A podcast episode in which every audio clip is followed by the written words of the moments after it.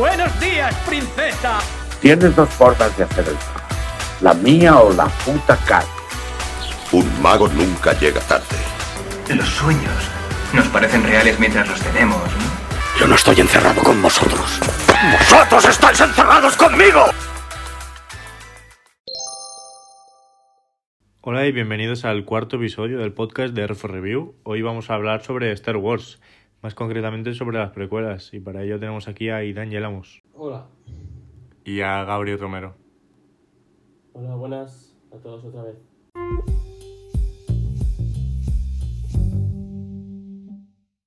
Y bien, antes de empezar hablando de Star Wars, me gustaría recordar y recomendar también, claro, que nos sigáis en nuestras redes sociales.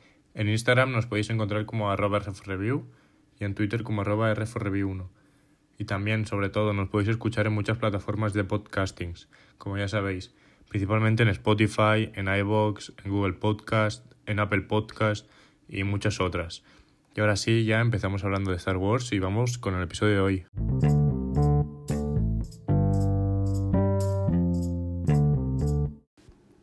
Bueno, para empezar hablando sobre las precuelas, os preguntaré si, si os gustan, no os gustan, qué os parecen, si os, si os parece. Bueno, eh, a mí sí que me gustan. Soy más de las originales, que bueno, supongo que, que ya hablaremos de las originales en otro podcast.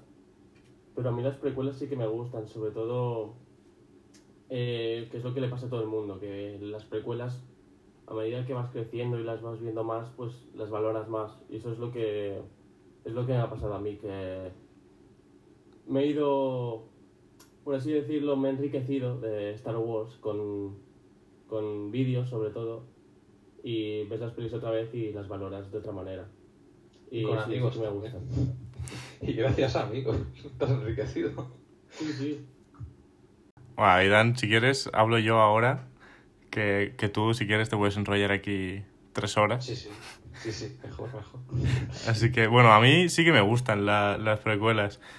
Es cierto que prefiero las originales, yo creo que todo el mundo prefiere las originales, pero yo creo que las precuelas, bueno, quizás no todo el mundo, pero yo creo que las precuelas son necesarias, porque creo que explican mucho, que bueno, hay gente que sí que no le puede gustar, que sean como más de diálogo, no sé qué, pero yo creo que son muy necesarias. Y yo creo que, que lo que has dicho tú, Gabri, que a medida que, que vas creciendo, pues la- las vas valorando más. Y ahora, si quieres dar tu opinión, Aidan. Bueno, pues a mí me gusta todo de Star Wars. me gusta todo, pero las precuelas me encantan. Y me encantan por muchos motivos. Eh, aparte de que son de la misma época de la que yo nací, igual que bueno, todos nosotros, Hmm. y las, y las vi creciendo de niño y tal, pues les he cogido mucho cariño. Pero es que incluso a medida que iba creciendo he aprendido a valorarlas más y ver la profundidad que de verdad tienen. Que incluso rivaliza con la profundidad que llegan a tener las originales. Vale que las originales también están muy bien y es lo que la gente de verdad considera Star Wars, pero las precuelas, cualidades tan positivas que tienen las originales, pero la gente no, no llega a comprenderlo por el hate que recibieron en su época, más que nada, y la gente se ha quedado ahí.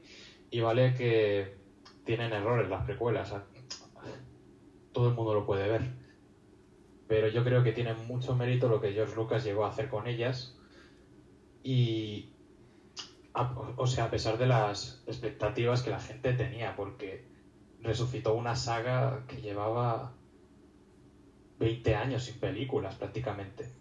Es que tenía una tarea titánica y lo hizo lo mejor que pudo.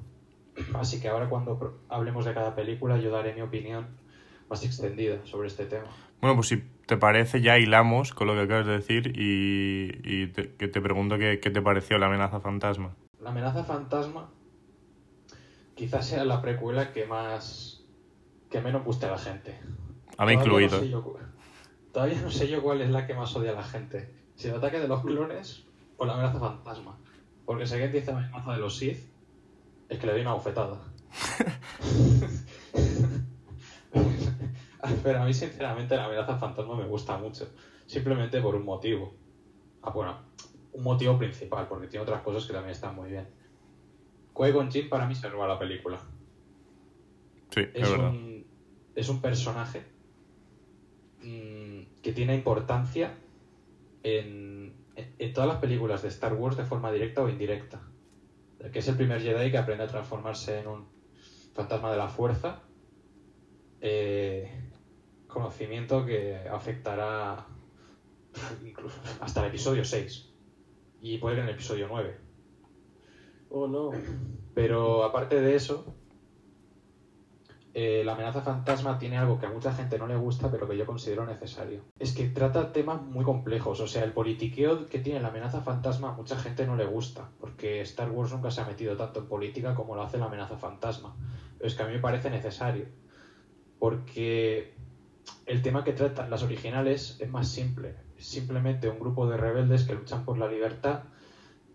eh, destituyendo a un régimen fascista prácticamente. Pero es que en la precuela, en las precuelas lo que tenemos, un sistema democrático en decadencia y como Palpatine se aprovecha de eso para crear un régimen fascista.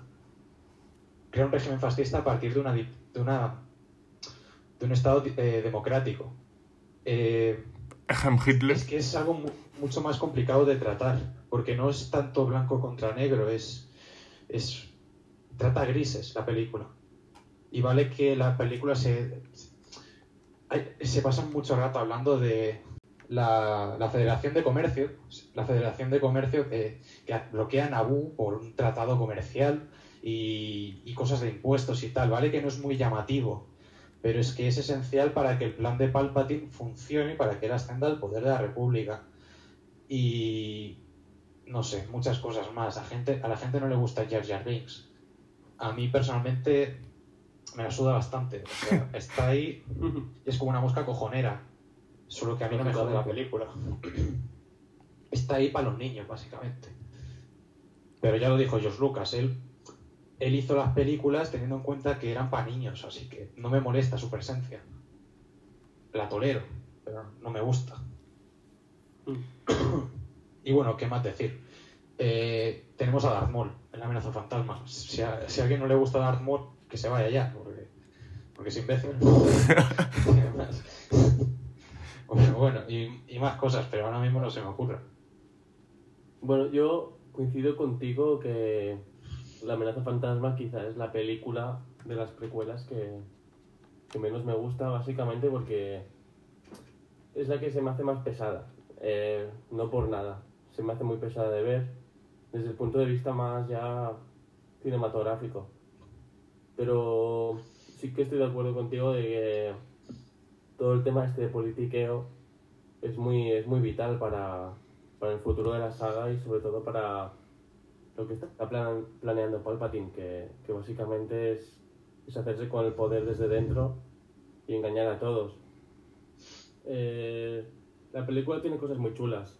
Eh, te muestra diferentes planetas, diferentes personajes que no habíamos visto, personajes que ya sabemos lo que les va a pasar, como es en el caso de Anakin, que es interesante verlo de niño, que a mucha gente se le hace insoportable, pero A mí incluido A se, mí- a se mí me no, hace un mí- poco pesado. ¿eh? Es a mí me que gusta. No, a no mí, sé. sinceramente, la gente se queja de Anakin tanto en el episodio 1 y 2, pero hay que entender que en el episodio 1 es un niño de 10 años.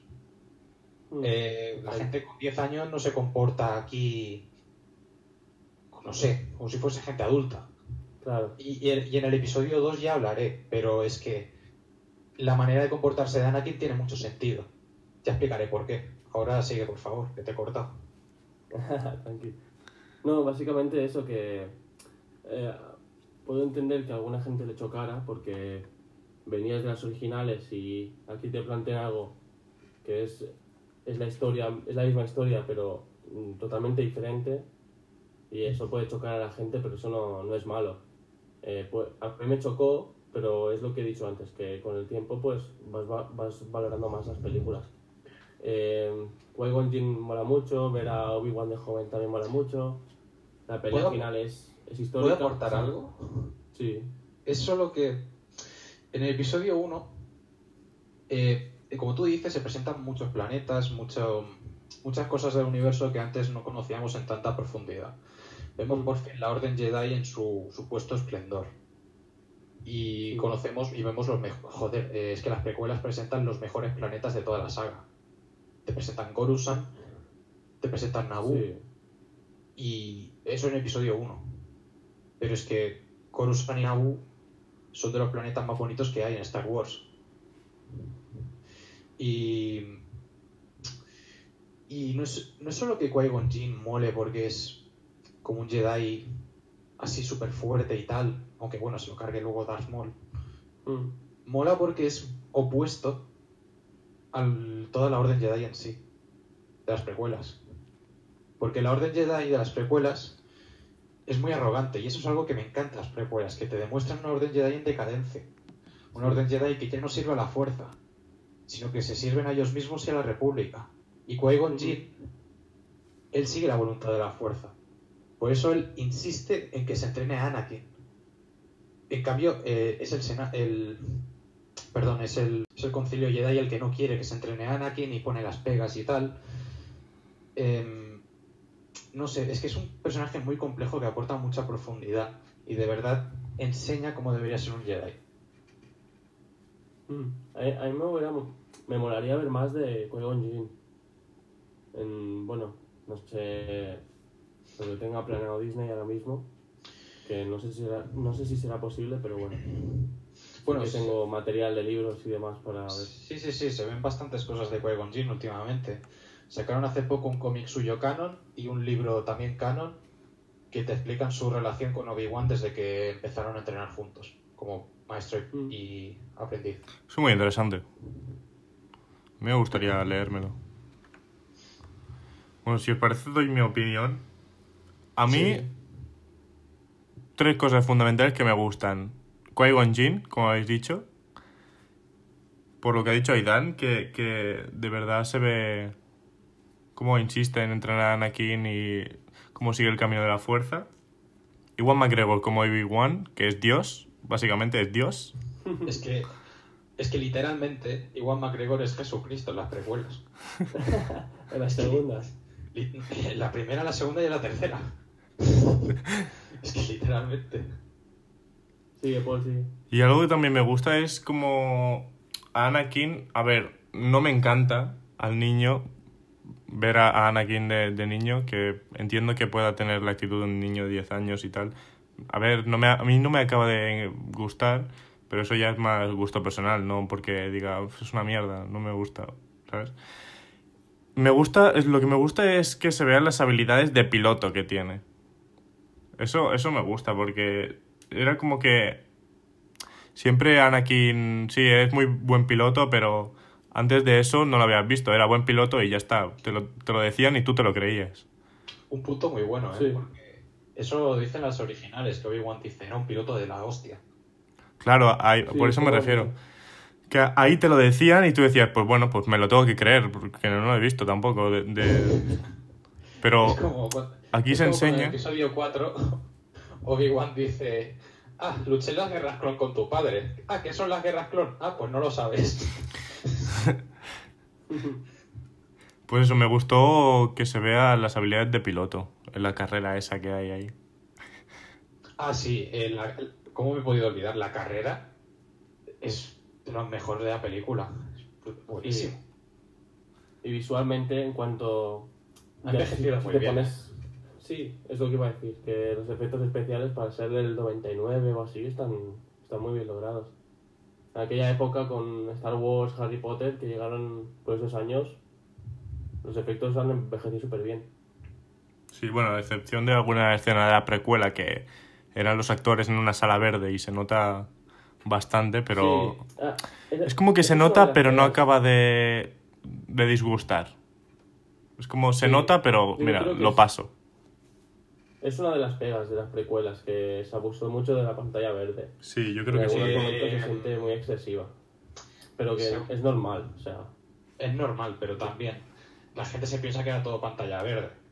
Recuerdo que, por ejemplo, eh, los edificios de camino eran se hicieron manualmente.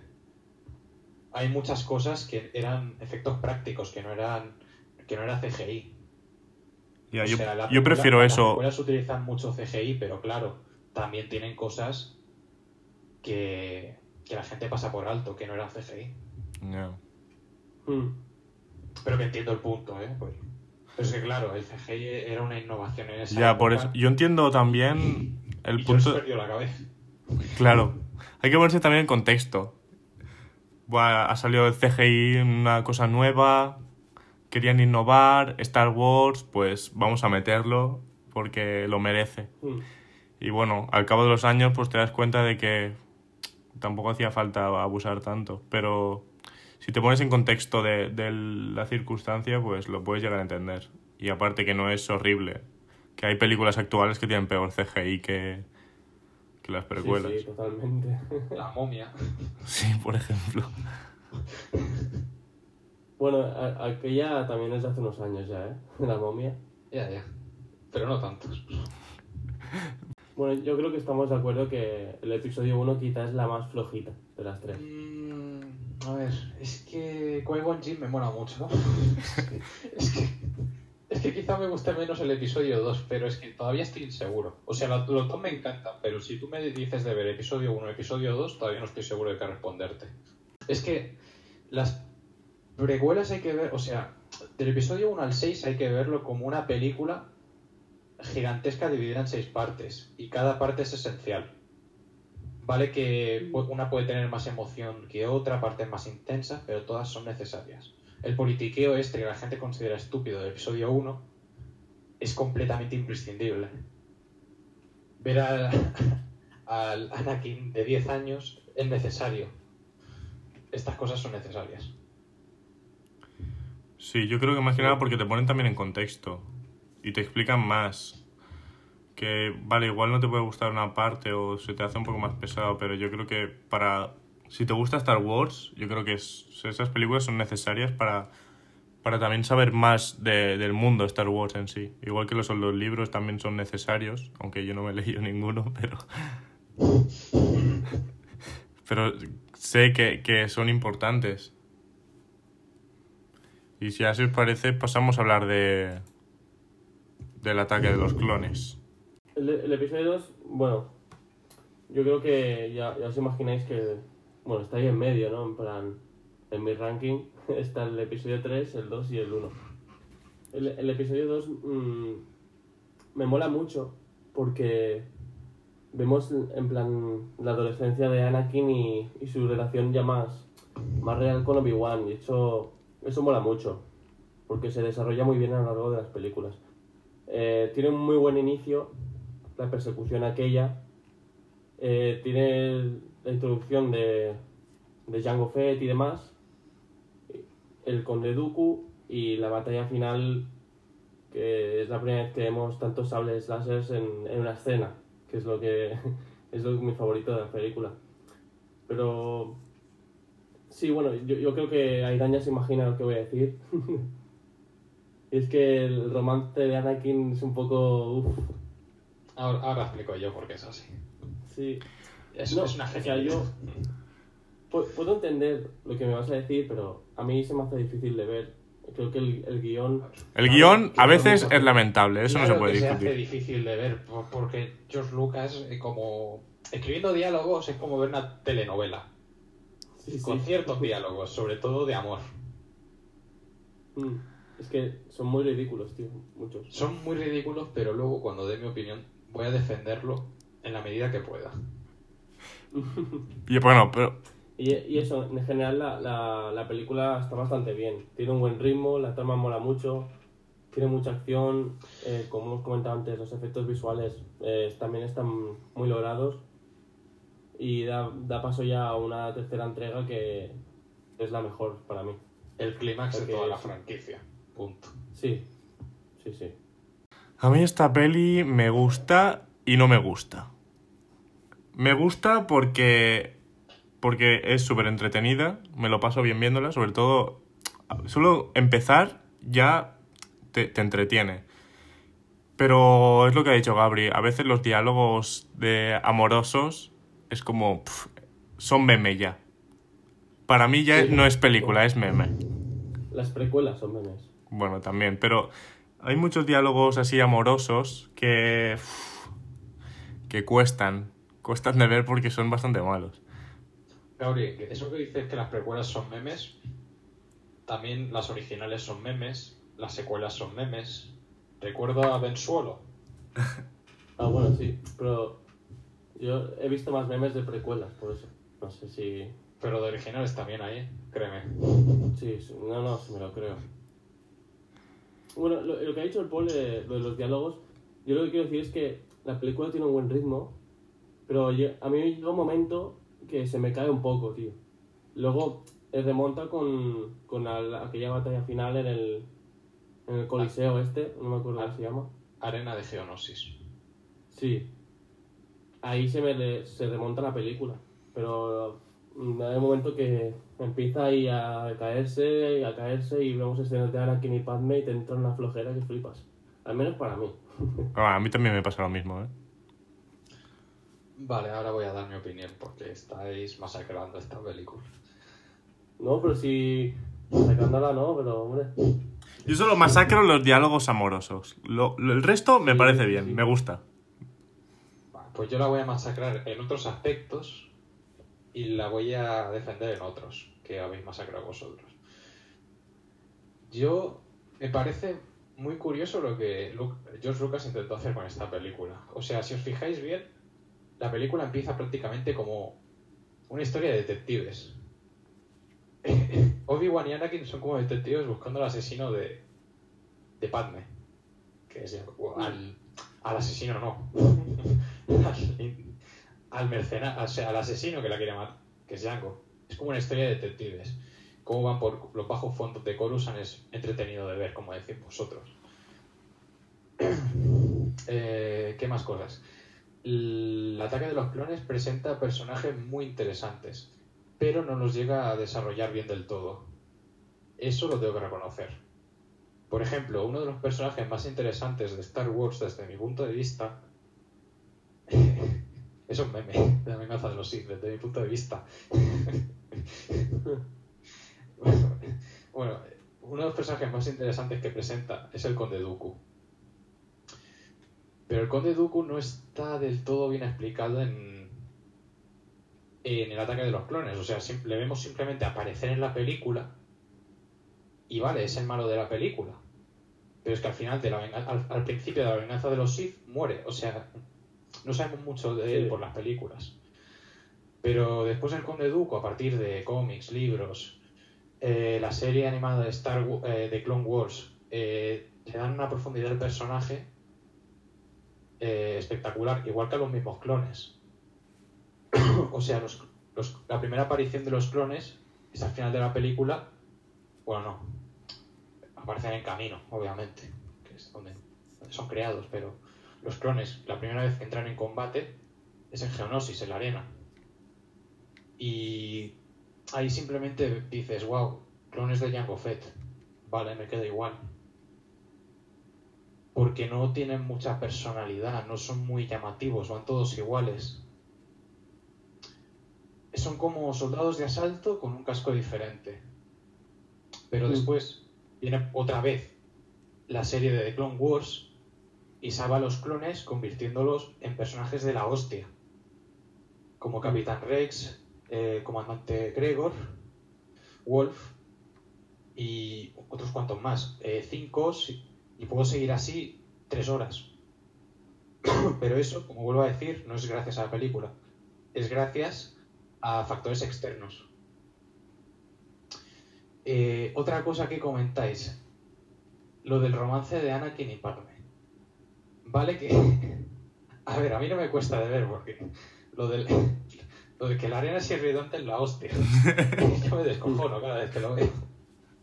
Pero hay que, re- o sea, pensad. Pensad que sois Anakin, ¿vale?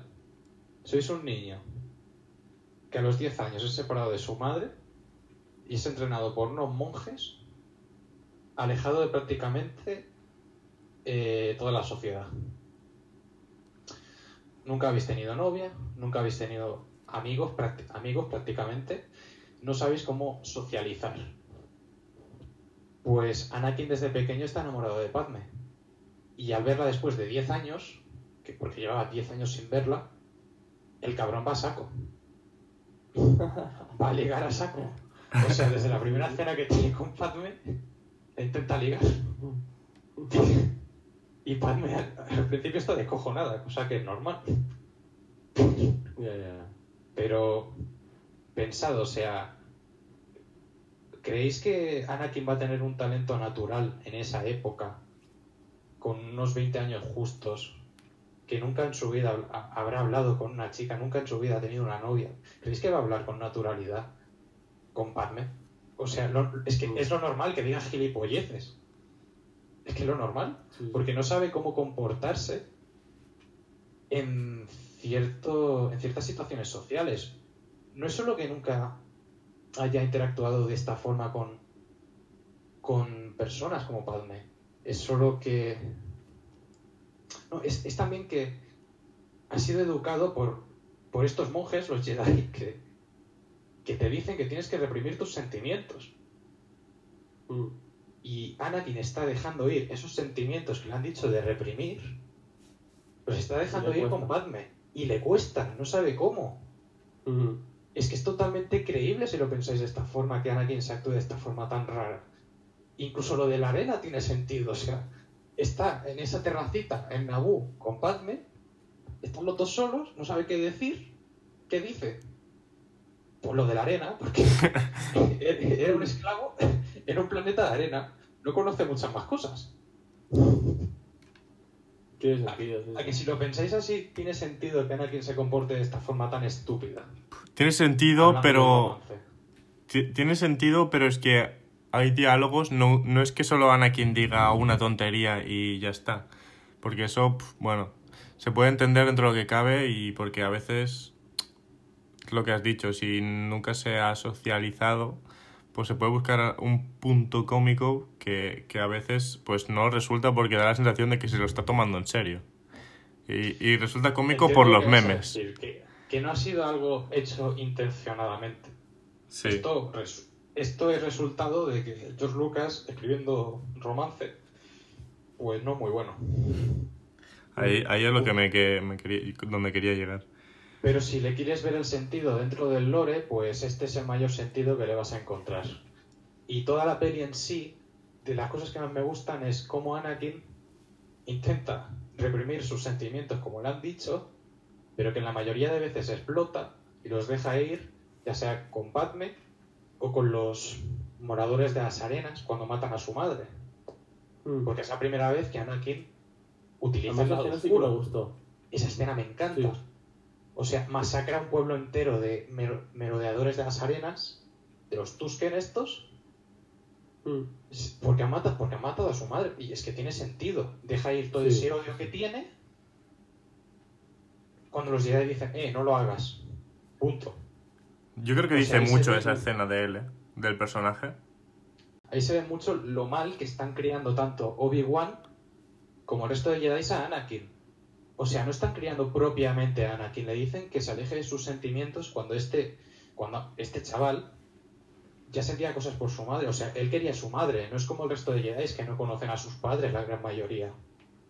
Él tenía una relación con su madre que la quería mucho, matan a su madre, ¿qué, va a pasar? Pues, se, va a cagar, se va a cagar en todo y va, y va a matar a los responsables. Tiene sentido. Después con Padme, pues lo mismo. Ya veremos cómo Padme acaba afectando a Anakin. Mm.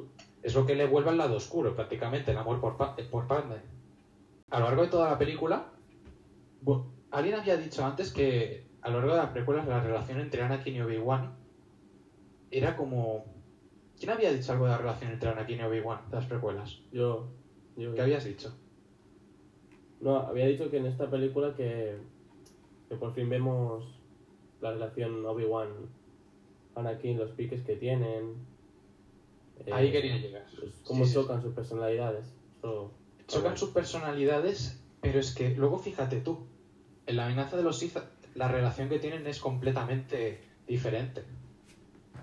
Mm, En Venganza de los Sith son como hermanos, son, son colegas.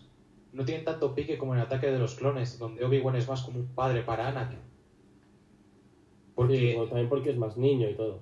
Es más niño y todo, sí, pero Obi-Wan actúa como un padre, pero no de la forma apropiada con Anakin. O sea, en muchos momentos de la película vemos como Obi-Wan regaña a Anakin delante de un montón de personas, delante de un grupo de personas, por cosas que Anakin no entiende. O sea, vemos muchas veces a lo largo de la película como Obi-Wan falla a Anakin como maestro, como amigo y como figura paterna.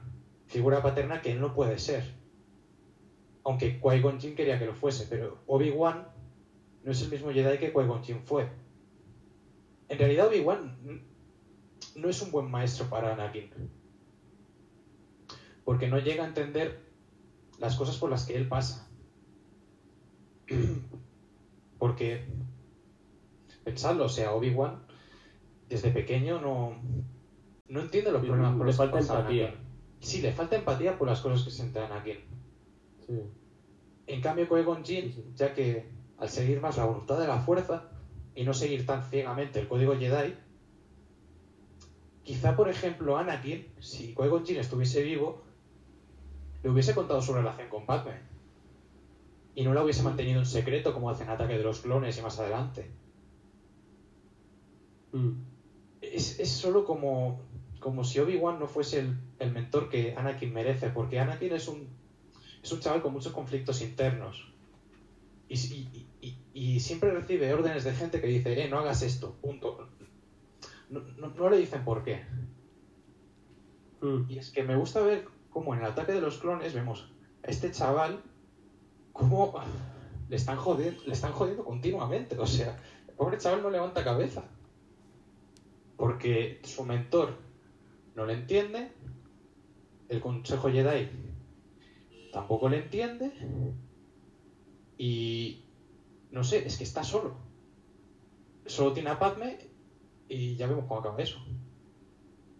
¿Qué más cosas decir? Eh, Jango Fett mola mucho. Y hace más cosas que Boba Fett. Tampoco muy Eh, difícil, ¿eh? Que haga muchas cosas, más cosas que Boba Fett. A ver, es que Boba Fett hace poquillo, ¿eh? En las películas. Por eso. Pues no decir nada. Es que no hace nada. Morir, poco más. Bueno, morir. Que supuestamente no está De muerto. forma Bueno, ridícula. Supuestamente sobrevive. Sí. Bueno, Jango Fett al menos se le ve matar a algún Jedi que otro, ¿no? sí. Y lucha contra el mismo, lucha contra el mismo Samuel L. Jackson, que luego se ha decapitado, pero bueno. Mm. Eh, también, ¿qué, qué más vemos? Vemos mi planeta favorito de Star Wars en Ataque de los Clones. Vemos Camino. Camino es para mí el planeta más chulo. Ahí. Este planeta que es siempre lluvia constante, es todo océano. Y tienes estas plataformas donde viven estos seres extraterrestres tan extraños que son clonadores expertos. Me parece todo muy innovador. Sí. Me mola cómo introducir lo de, lo de los clones aquí también. Está muy chulo. Que esa es otra, ¿eh? La creación de los clones se toca muy por encima en la película. El motivo de la creación de los clones. Y, y de nuevo se vuelve a explicar en más profundidad en la serie animada. Es que yo creo que la película puede llegar a cojear en ciertos aspectos si no si no le ayudan fuentes, fuentes externas. Claro, no da tiempo a explicar tantas cosas, yo creo. Y bueno, ¿qué más cosas positivas tiene el ataque de los clones? Así, el final. El final es para mí de los mejores finales de toda la saga. La boda entre Anakin y Padme, la- o sea, el despliegue del ejército clon con Palpatine ya teniendo por fin su guerra fake para hacerse con el poder. Es todo sublime, la verdad. Y así os parece, acabando ya con, con el ataque de los clones, pasamos a la venganza de los sí. Y lo hilamos ya todo y, y, y explicáis vuestra opinión también y, y hablamos. Bueno, pues como ya he comentado, la, la venganza de los Sith es, mi favorita de las precuelas. Y bueno, no es, no es mi favorita en Star Wars, pero está ahí. O sea, fácilmente se cuela en el top 3, top 2, no sé. no me molesta hacer un top aún de Star Wars. Eh, ¿Qué decir de esta película? En esta película por fin vemos, vemos a Anakin modo Dios. Bueno, casi modo Dios. Eh, el- lo que quería decir también, en el ataque de los clones vemos como cuando luchan contra el Conde Dooku, Anakin eh, se deja guiar mucho por, por impulsos, por venazos, y al final le acaba, le acaba costando la mano. y en, al principio de la venganza de los Sith, al principio de la venganza de los Sith, se lo carga a él. Y esto vemos como... Vemos como Anakin eh, que este chico, sí. Sí, que este chico ha madurado, ¿sabes? Que ya no es un niñato. Y, y aquí el, el actor, el Hayden Christensen, está, está genial. La- las caras que pone y todo, notas que. Joder, que este pavo se va a Es volver que- el Darth Vader, ¿sabes? Es que lo ves en la mirada. En Sí. realidad Hayden Christensen yo creo que es muy buen actor. Solo que se ganó mala fama en el episodio 2 por culpa de algunos diálogos que yo me sé y vosotros también lo sabéis. Y todo el mundo lo sabe. Pero en el episodio 3, por ejemplo, por ejemplo, para mí, la mejor interpretación que tiene Hayden Christensen en el episodio 3 es cuando Padme le dice que está embarazada. Las caras que pone en unos segundos es la representación perfecta de todos los pensamientos que se pasan a Anakin por la cabeza en ese preciso instante. Alegría, preocupación, miedo, no sé, muchas cosas, porque quiere a Padme, quiere tener hijos con ella, sí, pero es un Jedi, supuestamente no puede tener hijos y su, y su matrimonio es un secreto para todo el mundo. ¿Qué hará para mantenerlo en secreto? Y ahí lo dejo. Sí, bueno, y en, líneas generales la película está muy bien porque no solo es tiene un buen ritmo, es entretenida, tiene escenas de acción brutales, o sea, la, la batalla entre Anakin Obi-Wan es la mejor de la saga para mí. Y el inicio de la película con esa batalla por encima, en el espacio de Coruscant es también Sí. magistral. Aparte que también tenemos al, al general Gribus aquí, que mola mucho también. General Grievous, que te presentan así por la cara, pero que es de los personajes más badass de Star Wars. Sí, sí, sí. Y qué decir del, del final, el final es, es que es, es increíble, con la banda sonora que lo acompaña. Y a mí se me ponen los pelos de punta siempre. Es muy metafórico Es un- y a mí me encanta en todos sus aspectos. Mm. Es muy. Es muy desesperanzador y a la vez, en plan. Es un poco de cada, ¿no? Es esperanza por, por Luke, porque sabemos que va a venir Luke. Y por otra parte, es en plan. Hemos visto como Anakin ha caído en el lado oscuro, que es muy triste. Pero a mí me parece brutal de la manera en que cae en el lado oscuro. Me parece súper bueno. El desarrollo del personaje me parece genial, la verdad. Sí, mucha gente cree que el- la caída de Anakin al lado oscuro no está justificada. Bueno, yo creo que esa gente debería volverse a mirar las precuelas otra vez. Porque Yo, yo de, hecho, lo, de hecho lo pensé, en plan, porque y me las volví a ver y me acuerdo que te, te pregunté a ti incluso, oye, ¿cómo, ¿cómo es que pasa esto? Y ahora, cada vez que las veo, no tengo dudas, la caída de Anakin está justificada, más que nada, porque él sí tiene visiones de que Padme va a morir. Igual de que tuvo visiones de que su madre iba a morir. Anakin tuvo visiones de que su madre moría y la madre murió. Ahora vemos a un Anakin más poderoso, más confiado, que tiene visiones de Padme muerta. ¿Qué va a hacer? Evitar que muera. Porque si no, va a pasar lo mismo que con la madre, en teoría. ¿Y en quién va a confiar? ¿En los Jedi? Que desconocen su relación con Padme, que le dicen que el amor está prohibido, que su relación no debería ser, que no debería existir y que está terminan, o sea, que está totalmente prohibida. Eh, no, o sea, deja de lado a estos tíos que le han dicho que reprima sus sentimientos toda su vida y que Mm. le han, o sea, como que no, no le han permitido alcanzar todo su potencial. Por ejemplo, cuando le deniegan el rango de maestro, cuando Sí. es sin duda el, el Jedi más poderoso que ha visto la Orden Jedi, por la cara, o sea, como se- Le dan la espalda. le dan la espalda continuamente, pero desde que es Sí. pequeño. Y la única figura que le, que le ha apoyado, aparte de Padme, completamente, es Palpatine, que siempre ha actuado como un padre paterno para Anakin. Mm. siempre ha inflado un poquito su ego diciéndole él es el Jedi más poderoso que he visto. Eh, los Jedi te están frenando son un lastre para ti eh, ve a Palpatine como un padre guay Anakin. Por tanto, en el momento de la verdad en que tiene que elegir entre Mace Windu, el Jedi más cabronazo, que, que ha, ha jodido a Anakin en cada ocasión, y Palpatine, pues yo creo que es normal que escoja a Palpatine.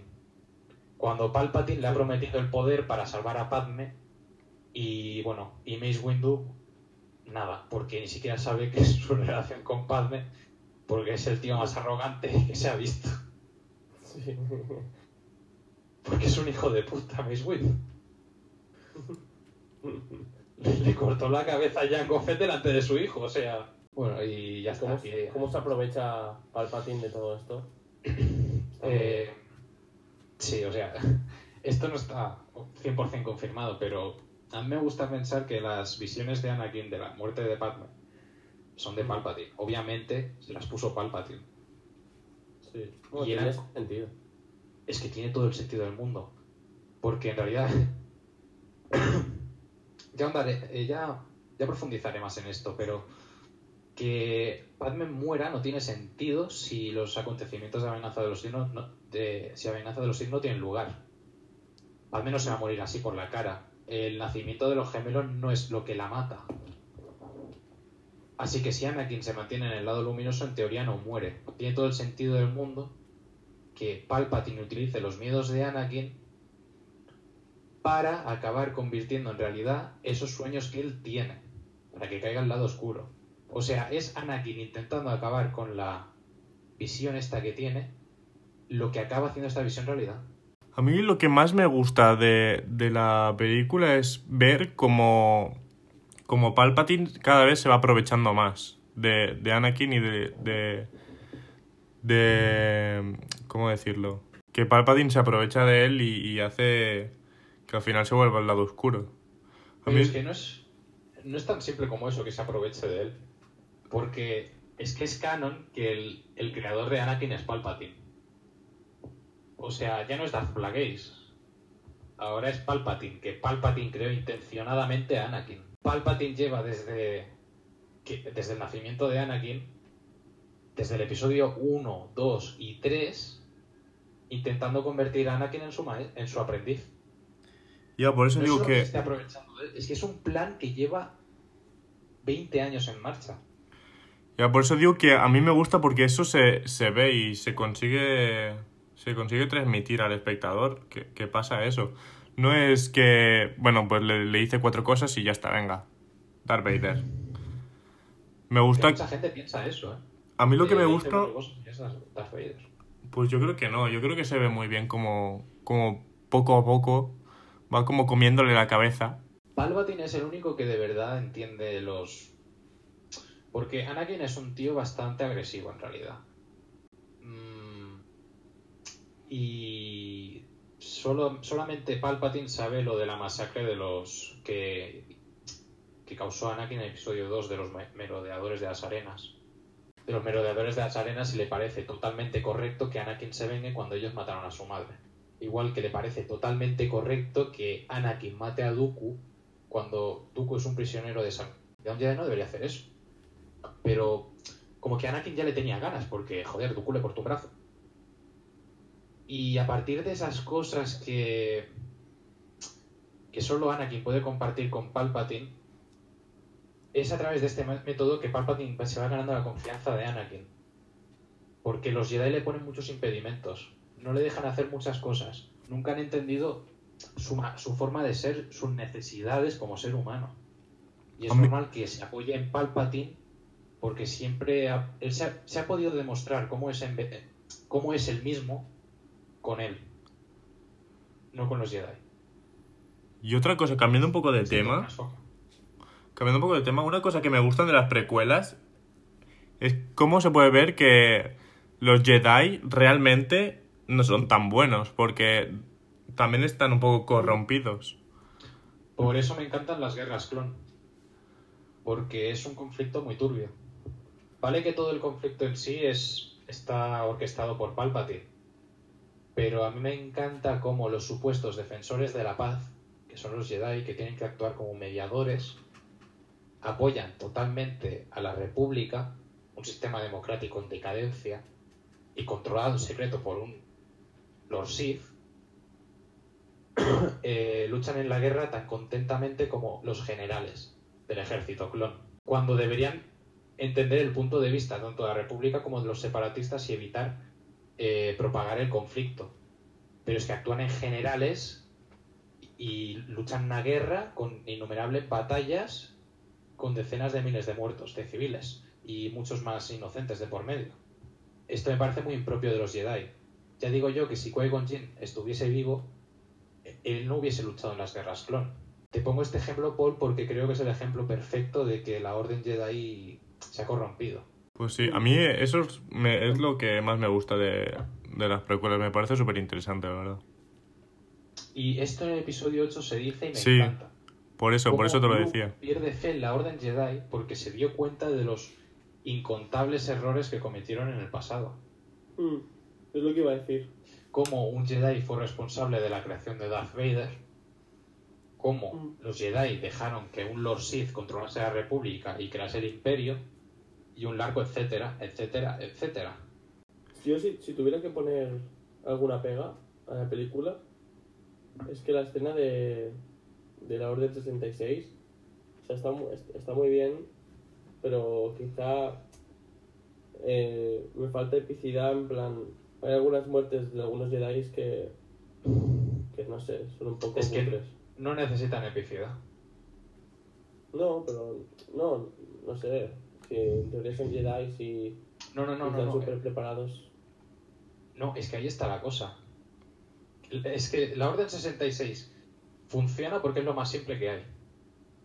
Mm, Tú imagínate, eres un Jedi, lideras un batallón clon en una guerra durante tres, que dura tres años, porque es lo que dura, dura tres años, y estos soldados te han seguido en todo, en todo momento. Siempre te han obedecido, nunca te han fallado, son 100% leales. Por eso, por eso los hicieron. Por eso los hicieron clones, porque supuestamente eran 100% leales. Y son 100% leales. Y los Jedi pensaban que eran 100% leales a los Jedi y a la República. Pero son 100% leales a la República. ¿Y quién manda en la República? Palpatine, el Lord Sith. mm. Así que me parece totalmente normal que la Orden 66 pille tan desprevenidos a los Jedi.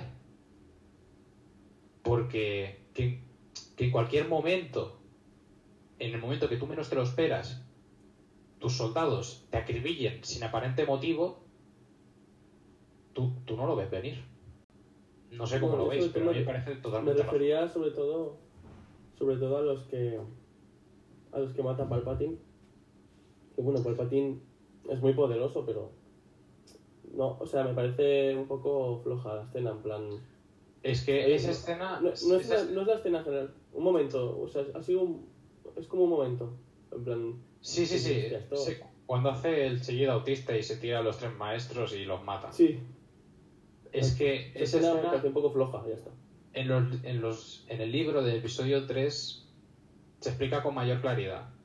Y es que supuestamente, a ver, es que en la película no se- por culpa de los efectos no se ha podido ver con claridad, no se ha podido conseguir lo que en realidad se, se quería conseguir. Pero es que supuestamente en el libro te explican cómo pilló completamente desprevenido a los Jedi Palpatine porque solamente se veía el destello rojo de la espada. Es que a él no se le veía de lo rápido que iba. Pero claro, en la Joder. peli no puedes hacer eso. Pues, hombre, lo podría haber hecho, pero Quedaría súper cutre. bueno. Pero entiendo lo que quieres decir, que si cargue a tres maestros Jedi por la cara. Sí, sí, a ver, eso es por poner una pega. A ver, que, que tiene sentido, ¿eh? porque eh, Palpatine es el Sith más poderoso que ha existido. Puede Sí, que Vader sí, le gane, pero de- dependiendo de las circunstancias. Pero entiendo lo que quieres decir. Mm. Que bueno, que luego Mace Windu gana a Palpatine limpiamente. Aunque bueno, a mí me gusta pensar que Palpatine se deja ganar. Pero parece ser que no es así. O sea que en definitiva, ¿creéis que están menospreciadas las, las precuelas? O sea, demasiado menospreciadas. Que la gente piensa, joder, es que son malísimas y en realidad no lo son tanto.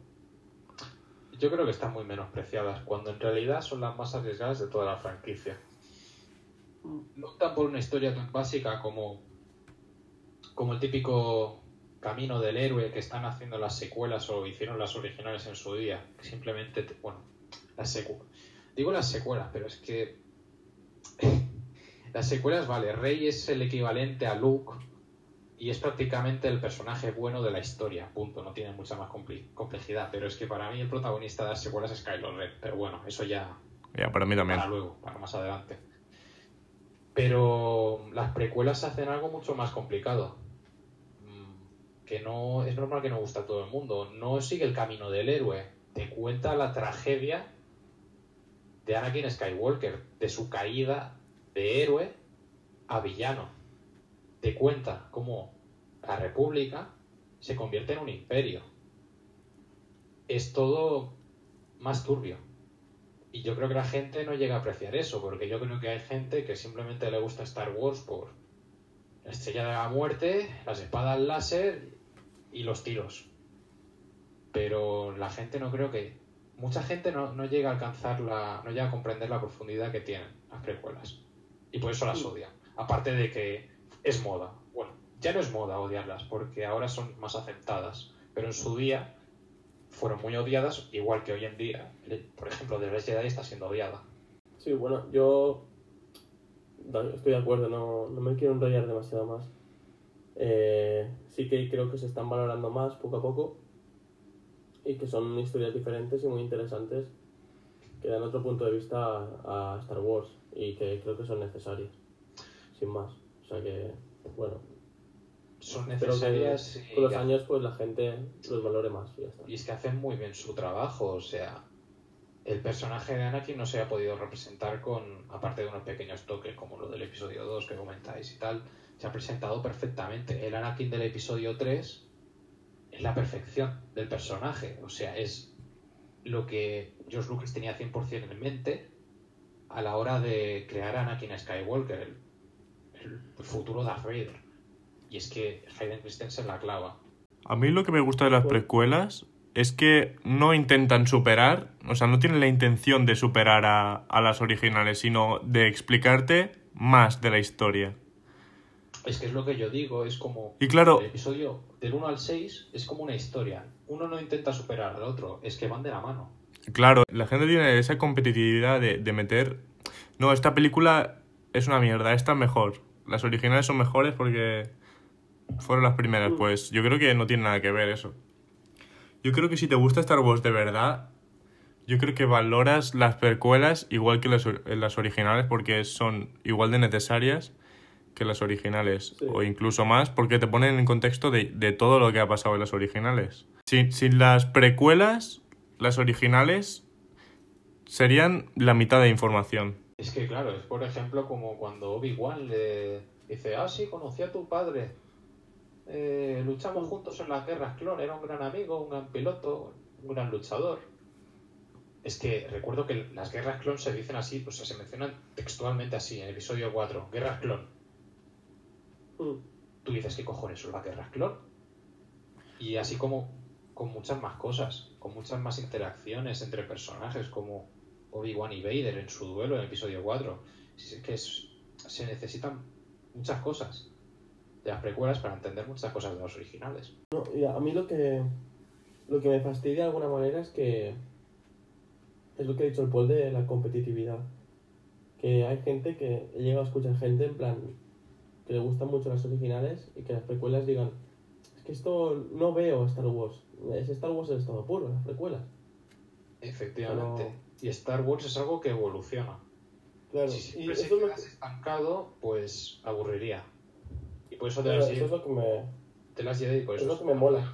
Y, y es lo mismo que pasa con las mola, últimas no películas. intenta jugar con la nostalgia ni lo que hicieron en el episodio 7 que Cosa que el episodio 7 Bueno. hace mucho y que se me, me, me resulta cansino. cuando lo ves en el cine yo me lo pasé súper bien, pero... Claro, es que es eso, la disfrutas, Bueno, la disfrutas, pero, pero sabes que, que no es del todo original.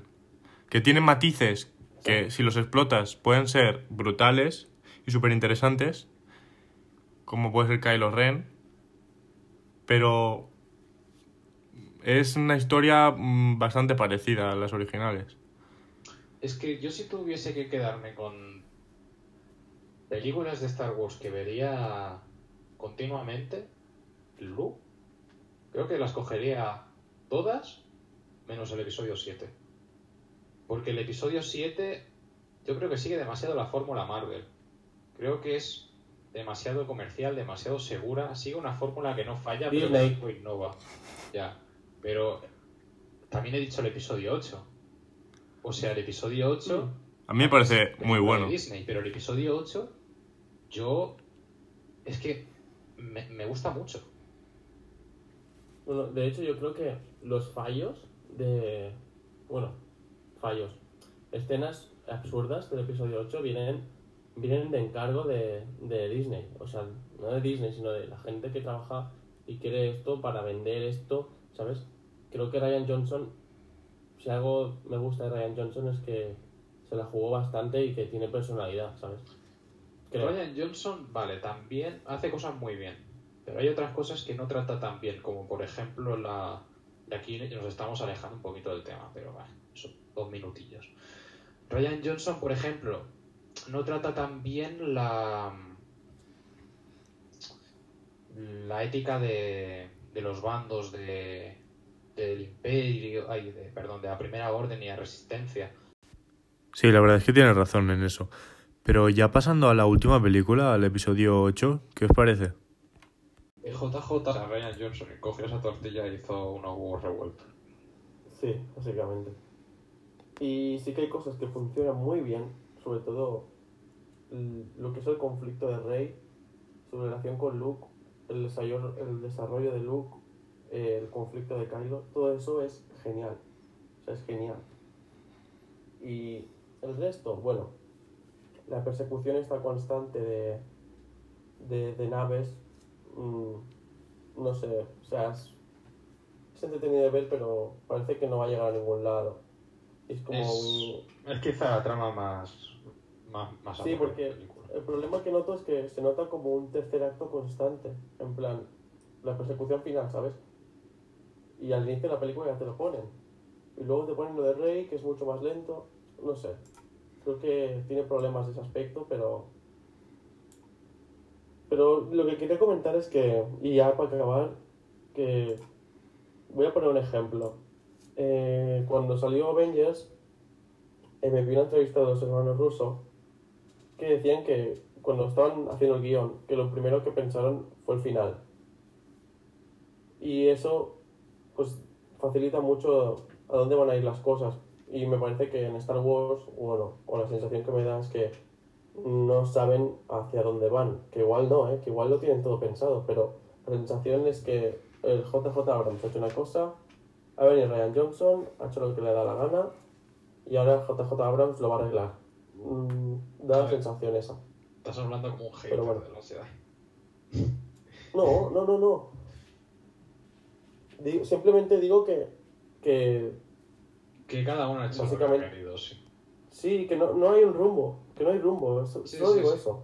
Ese es un problema. Porque hay una contradicción muy clara en el episodio 7 y 8. En el episodio 7 se da a entender, bastantes momentos de la película, que los padres de Rey son alguien importante. Eh, en el episodio 8 no, se dice, eres un, no- eres nadie, tú puedes ser unos borrachos. Que, que me gusta esa respuesta. Me gusta que esa sea la verdad, que los padres de Rey no sean nadie. Pero solo digo que en el episodio también 7 puede ser que... que, Kylo que- sí. Sí, Sí, exacto. pero, pero no tiene que es irrelevante. En el episodio 7, mucha gente en la película, tanto Maz Kanata como Kylo Ren, como Uf. Han, con esas miradas que le, que, le, que le echa a Rey de vez en cuando, dan a entender que es hija de alguien importante. Y en el episodio 8 me parece bien que no sea hija de nadie. Solo digo que se ha dado a entender que lo es. Mm. Sí, bueno, en, en casos generales eh, que falta el episodio 9 para poder opinar bien de esta secuela. Porque el, quizá el episodio 9 es una maravilla y arregla todo lo que no nos Fíjate, gusta. fíjate tú la ironía. Mucha gente está ahora, hay muchos, los fans están divididos. Hay gente, la mitad, o sea, la mitad de gente odia de las Jedi y la mitad de gente le encanta. Y ahora lo que va a unir a los fans de nuevo con suerte va a ser Palpatine. Mm. Es El verdad. mismo Palpatine de las originales y el de las precuelas, ya que es el mismo actor en, las, en ambas, las originales y en las precuelas. Es muy curioso, pasa. ¿eh? Es lo que va a unir al público dividido. Y con suerte, Hayden Christensen también. Eso Hola. sería muy irónico, ¿eh? Que en su día fueran odiadas, pero que años después es lo que da un cierre perfecto a la saga. Por lo tanto, ¿qué expectativas tenéis para el episodio 9? Pues altas. Altas porque no sé qué esperar. Yo creo que eso es bueno. Y, y- y- y muy altas, o sea, muy, muy, muy altas, porque Palpatine vuelve. Eso yo creo que no se lo esperaba nadie. Yo, viendo el tráiler en la Star Wars Celebration, estuve en shock. Que no solo Sí, se, no es solo que se escuchase la risa de Palpatine, que ya es motivo suficiente, es solo que aparece el, pro- el, el mismísimo Ian McDiarmid, el actor de Palpatine, diciendo Roll it again. Y, y confirma el mismo que aparecerá en la película. ¿Qué más se puede pedir? Ya, eso es, eso es muy heavy. Entonces, ¿cómo creéis que podrá como- volver? ¿Cómo? ¿Que ¿Cómo creéis que podrá volver? Ah, yo. Podría decirte y probablemente te joda la película. Que no sé nada oficial, pero que seguramente acierte yo. Pues ser arrogante. Eso. El cuerpo de Palpatine está destruido 100%, ¿vale? Seguro. Lo que pasa es que la Palpatine ha guardado su conciencia seguramente en una especie de objeto o reliquia. Bueno, pues ya lo dejamos ahí. Mm. Y que cada uno... Que si, Ah, vale, vale. si te parece, lo Yo dejamos simplemente ahí. digo mi teoría, pero con mis conocimientos esta teoría a lo mejor es realidad. Y podría ahondar más, ¿eh? Y seguramente si acierte, os caeréis en mis muertos. Por eso, como no quiero jugármela, prefiero que lo dejemos ahí y que cada uno ya, si quiere imaginarse a partir de, de eso. Es que hay cosas muy heavy, ¿eh? Mi teoría. Yo creo que, que habrá, mucho- habrá muchas sorpresas, pero que tampoco se van a flipar. Pues tienen que fliparse. Porque JJ Abrams ha dicho mucho y ha prometido mucho. Ha dicho que unirá las tres franquicias. Originales y precuelas en uno. Y eso solo con el emperador lo consigues, pero lo consigues justillo. Tienes que sacártela con esta película. Y para mí eso significa poner a Hayden Christensen y el fantasma de Anakin interactuando con Kylo de alguna forma. Y eso me parece totalmente imprescindible. Porque en el episodio 8 me encanta cómo han caracterizado a Kylo para que se parezca a Anakin. Porque estéticamente es clavado a Anakin. cicatriz y demás. Sí, sí. Y de personalidad es clavado a Anakin, con ciertas diferencias. Pero no me puedo creer. O sea, que tengamos que esperar tres películas para ver a Anakin interactuar con Kylo, es como que es inevitable eso. Tiene que pasar. Y quiero verlo. Y tiene que ser en el episodio 9. Mm. Y seguro que se tiene un secreto más guardado, porque si han revelado en un tráiler, no en el tráiler, sino en el teaser, que vuelve Palpatine, imaginaos la de secretos que han guardado. Exacto. Eso espero, la verdad. Sí. Espero que sorprenda a la gente. Mm. Las expectativas están altas. Bueno, yo tengo hype ahora. Ahora mismo estoy. Bueno, como llega en diciembre y aún queda, eh, ahora mismo tengo otras películas por delante que me. Bueno, como llegan antes, pues tengo más ganas, pero para que saquen otro tráiler de Star Wars, me subo al carro otra vez. O sea que- Solo digo una cosilla y ahí lo dejo, ¿vale? Puede que veamos viaje en el tiempo, porque en Rebels el viaje en el tiempo es posible. O sea, es canon, ¿Se, viajar en el tiempo. ¿Se van a marcar un endgame o qué? Pues se podría marcar un endgame. A ver, yo espero que no, porque introducir de esa fo- introducir un viaje en el tiempo en Star Wars tienen que hacerlo muy bien. Si no, no. Y no creo que en el episodio 9 sea la respuesta. Yo no lo veo. Yo sinceramente tampoco. En Rebels lo utilizan una vez solo y es para revivir a Sokka, un personaje de la hostia, y no lo utilizan más. Yo creo que usarlo sería ir a lo fácil. Sí, porque es la manera más fácil. Mira, si van a poner viaje en el tiempo, así es como vuelve Palpatine. Punto. Se marca un Thanos, vuelve del pasado. Uf, Y ya ojalá que- no, eh, tío. Y ya que traes a Palpatine, traes a Vader otra vez. Sí, claro. Y pones a Anakin luchando contra Vader. Pones a Jar Jar Binks Sí. matando a Kylo Ren. ayuda. Y ex- ¿Sabes? explota la línea temporal. El problema es que el viaje en el tiempo le quita eh, significancia a las cosas. O sea, algo que puede parecer definitivo no lo es con el viaje en el tiempo. Bueno, yo espero que nos sorprendan, que sea un buen cierre y que sea sobre todo buena película. Y ya está. Yo fundamen- funda- fundamentalmente lo que quiero es que sorprenda. Que no sea un episodio 7. Que sea parecido al episodio 8. Que lo veas y que, y que te sorprenda. Que, que digas, hostia. Eso es una certeza, porque con la base que te ha puesto Ryan Johnson, con lo que han enseñado en el tráiler, te garantizo que sorpresas van a haber. Yo es lo que espero. No y, que sea, y que sea buena película y ya está. Y que la podamos disfrutar todos. Y bueno, y hasta aquí este episodio del podcast. Esperemos que os haya gustado. Y nos vemos en el siguiente. Hasta luego. No olvidéis, si os gusta R4 Review, seguirnos en Twitter como R4 Review 1 y en Instagram como R4 Review. Un saludo.